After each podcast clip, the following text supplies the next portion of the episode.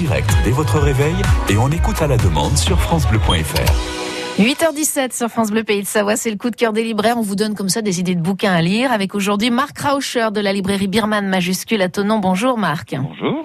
Le livre dont vous avez choisi de nous parler ce matin est celui de Chéri Dimaline. Il s'appelle Sur les terres du loup. Il est paru chez Buchet-Chastel. Présentez-nous cet ouvrage Marc.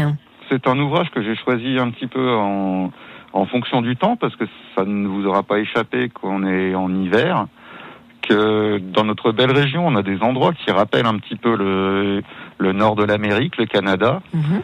Et euh, ce livre se passe justement euh, là-bas, sur les terres des Indiens métis, dans la baie de Géorgie. Et euh, tout tourne autour d'un couple, Johan et Victor.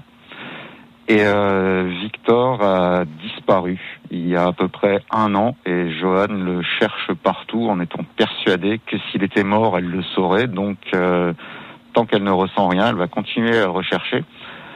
Dans la culture euh, indienne, il y a un personnage euh, très important dans l'imaginaire légendaire, c'est le rouge-garou, une créature mi-homme, mi-loup qui hante les chemins, qui est l'espèce de, de croque-mitaine locale, Mhm.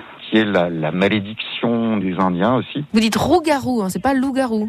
Oui, oui, c'est. Rouge-garou. C'est, euh, le, ouais, c'est le terme euh, utilisé par les Indiens. Ok, alors on va pas dévoiler euh, plus que ça, Marc, euh, ce livre sur les terres du loup. Qu'est-ce qui vous vous a plu? Pourquoi vous avez choisi ce livre? C'est toujours intéressant de, de voir ce qui a été écrit par des natifs de la nation indienne et qui parlent de leur peuple, des soucis qu'ils rencontrent euh, là, en ce moment, comment ils sont parfois considérés comme des sous-citoyens. Alors un mot également sur euh, Chérie Dimaline. Qui est-elle, cette autrice? Elle est euh, elle-même euh, autochtone, elle-même indienne. Elle vit euh, dans la baie géorgienne au Canada. C'est une jeune femme qui a grandi euh, au sein de son peuple et qui a été bercée par cet imaginaire. Donc je redonne le titre du livre sur les terres du loup de Chérie Dimaline, paru aux éditions Bûcher-Chastel. Et c'est le coup de cœur du jour de Marc de la librairie euh, Birman majuscule à Tonon. Merci Marc, je vous souhaite un bon week-end. Au revoir. Bon week-end.